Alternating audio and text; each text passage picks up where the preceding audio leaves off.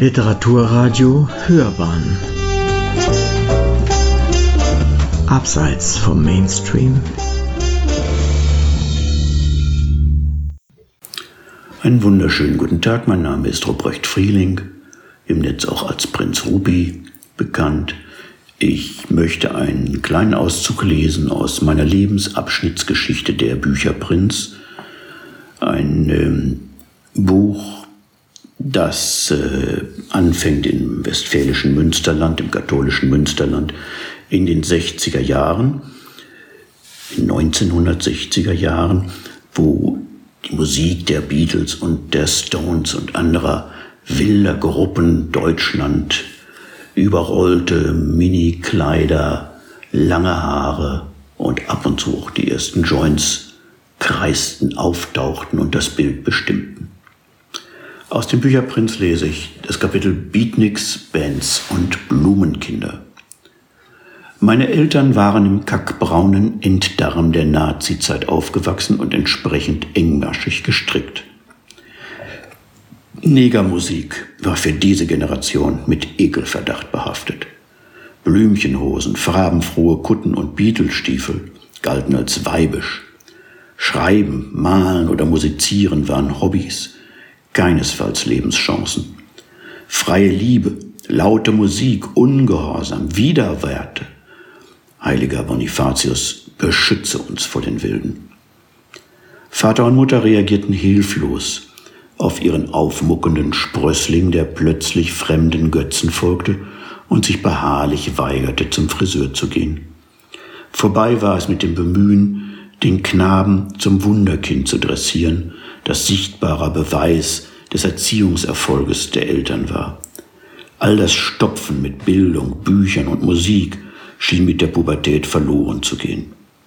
Meine Eltern hatten mich in die Welt gesetzt und betrachteten mich in ihrer Hilflosigkeit mitunter so, als würden sie mich am liebsten wieder ungeschehen machen. Gestritten wurde um Äußerlichkeiten. Wir jungen Leute wollten bewusst auffallen und schocken. Unsere Matte genannten langen Haare waren Ausdruck individueller Freiheit und demonstrierten weithin sichtbar den Wunsch, anders als die spießige Erwachsenenwelt aussehen zu wollen.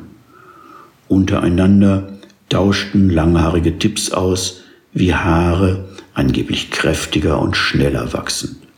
Einige empfahlen, bei jedem Waschen eine Flasche Bier in die Haare zu massieren, das verleihe seidigen Glanz. Geruchsunempfindliche rieten sogar, einen frischen Kuhfladen von westfälischen Wiesen über Nacht auf dem Schopf zu tragen. Das würde das Wachstum enorm intensivieren. Die meisten Jugendlichen hatten allerdings zu wenig Courage, sich gegen Eltern und Vorgesetzte durchzusetzen. Wuchsen ihre Haare nur einen Millimeter über den alles bestimmenden Hemdkragen hinaus, traten barbarische Barbiere auf den Platz und schoren ihr Haupthaar bis hoch über die Ohren.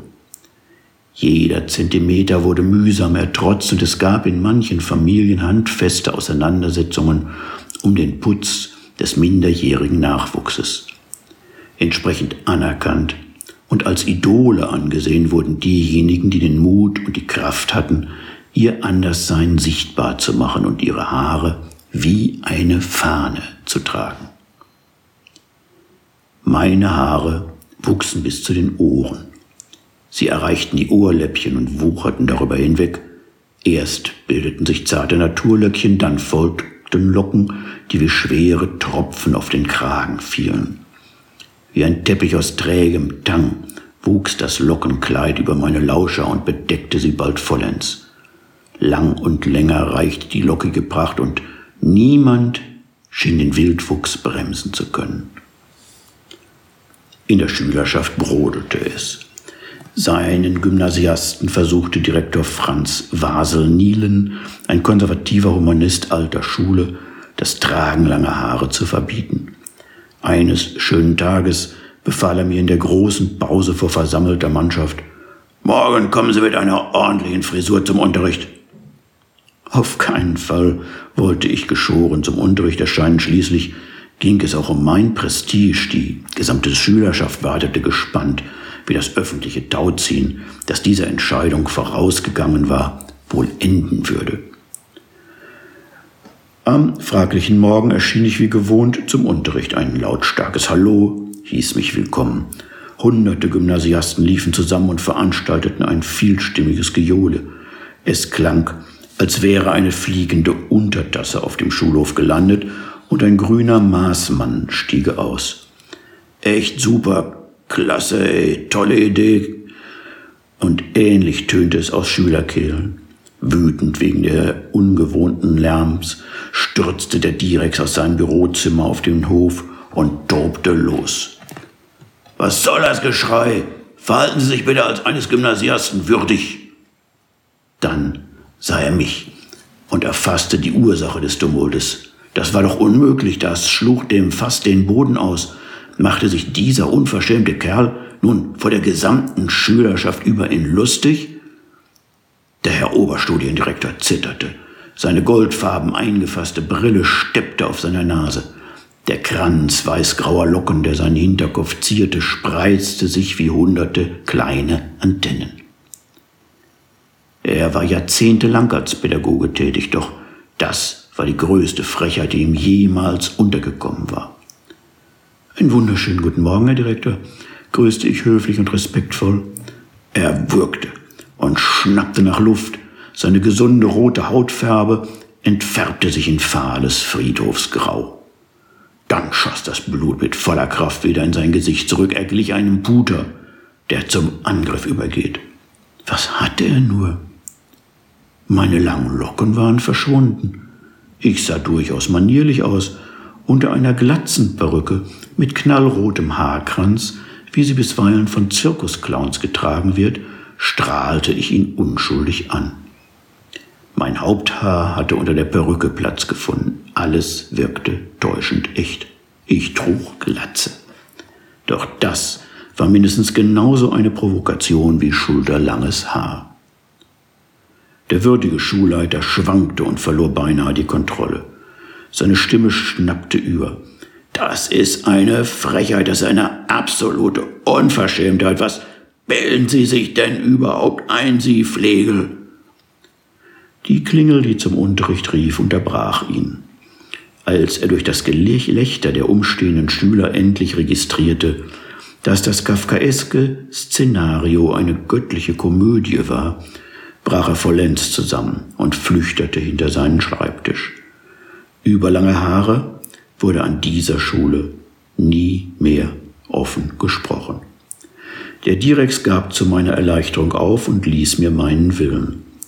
Die Welle der sprießenden Haare war durch pädagogische Maßnahmen und Anweisungen unmöglich aufzuhalten. An unserer Schule gab es bald einige Dutzend junger Leute, die mir nacheiferten, und es gab eine wundervolle Nebenwirkung, die niemand vorher gesehen hatte. Wir wurden plötzlich von Mitschülerinnen umworben und verehrt. Es war seltsam, aber unübersehbar. Mädchen mochten Langhaarige besonders gern, weil Bad Boys anders als andere und damit interessant für sie waren. Lange Haare sicherten einen Platzvorteil.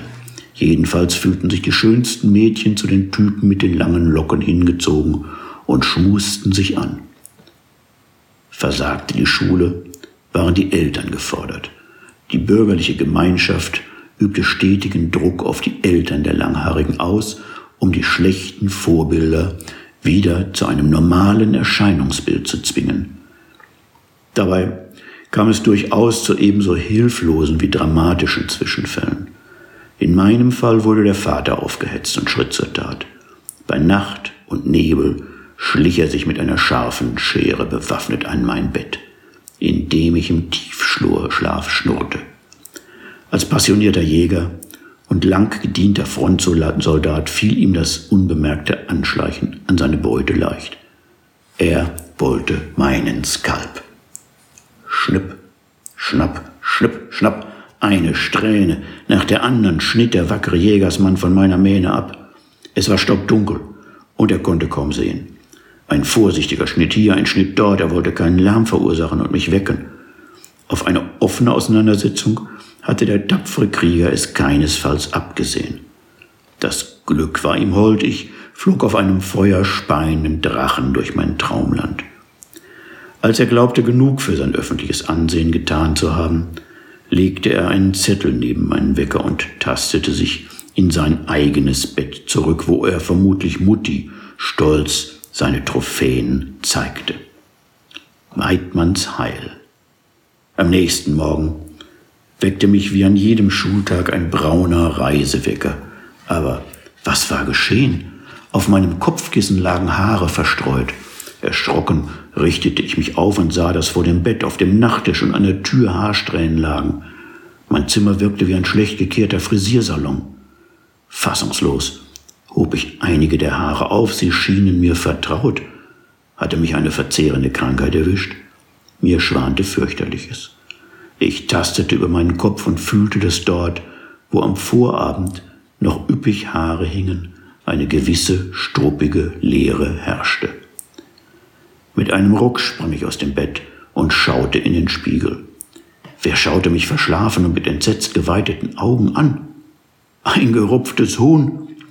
Ich sah aus, als hätte mich ein gieriges Nagetier heimgesucht und sich unkoordiniert durch mein Haupthaar gefressen. Einige langen Strähnen hingen verloren umher, an anderen Stellen war ich bis zu den Ohren skalpiert. Das war keine Frisur mehr, das war ein Trümmerfeld. Auf meinem Nachttisch fand ich einen handschriftlichen Bekennerbrief. Es ist besser so. Dein Vater. Rache ist Blutwurst und Leberwurst, mein Zeuge, knurrte ich und handelte sofort. Das Haus lag noch in süßem Schlummer. Ich schlich in die Küche und holte eine große Schneiderschere aus dem Nähkorb. Dann schlüpfte ich in das Zimmer meiner Eltern. Ich öffnete den Kleiderschrank meines Vaters. Ordentlich und adrett hingen dort seine Anzüge und Kombinationen.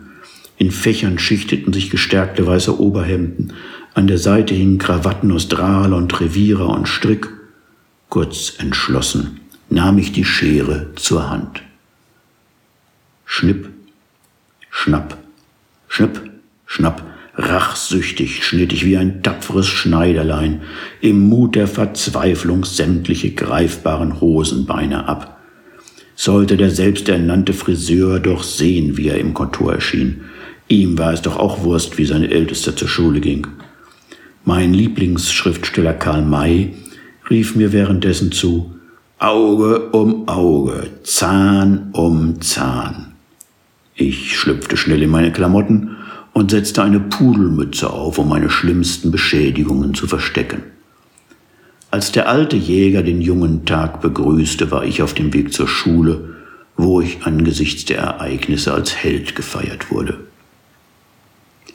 Was für Druck muss meinen armen Vater gezwungen haben, auf derartig lächerlichem Niveau seine Autorität unter Beweis zu stellen.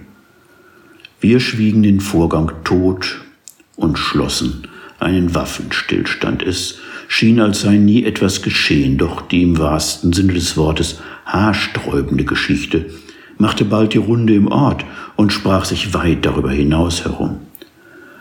Moderator Gerd Ruge kolportierte die Story im WDR-Fernsehmagazin Prisma des Westens in einer Reportage über Auswüchse der Jugendmoden und den tobenden Generationskonflikt. Vielleicht erinnerte sich mein Vater auch an seine eigene rebellische Jugend. Vielleicht erkannte er in mir sein genetisches Erbe wieder. Der Papa war in seiner Jugend provokativ auf einer knallroten BMW mit Beiwagen durch den Ort geknattert und hatte die Nachbarn mit amerikanischen Knickerbockern geschockt, die in der Nazizeit als modisches Unding galten, bevor er dann als 24-Jähriger an die Ostfront abkommandiert wurde. Er war nie Nationalsozialist, Parteifürsten und insbesondere SS-Obristen verachtete er als Goldfasane. Wie durch ein Wunder überlebte er 1943 den Kessel von Stalingrad und mehr als ein halbes Jahr Jahrzehnt ein halbes Jahrzehnt Haft in sowjetischen Straflagern.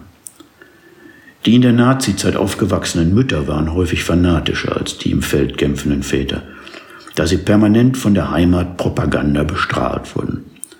Meine Mutter hatte ihre Gehirnwäsche beim BDM, dem Bund deutscher Mädchen, bekommen. Sie erlebte die Kriegsjahre in unterirdischen Munitionsfabriken, ebenso wie als Straßenbahnschaffnerin im Ruhrgebiet und war weitaus stärker der faschistischen Ideologie ausgeliefert als die im Morast kriechenden Frontschweine.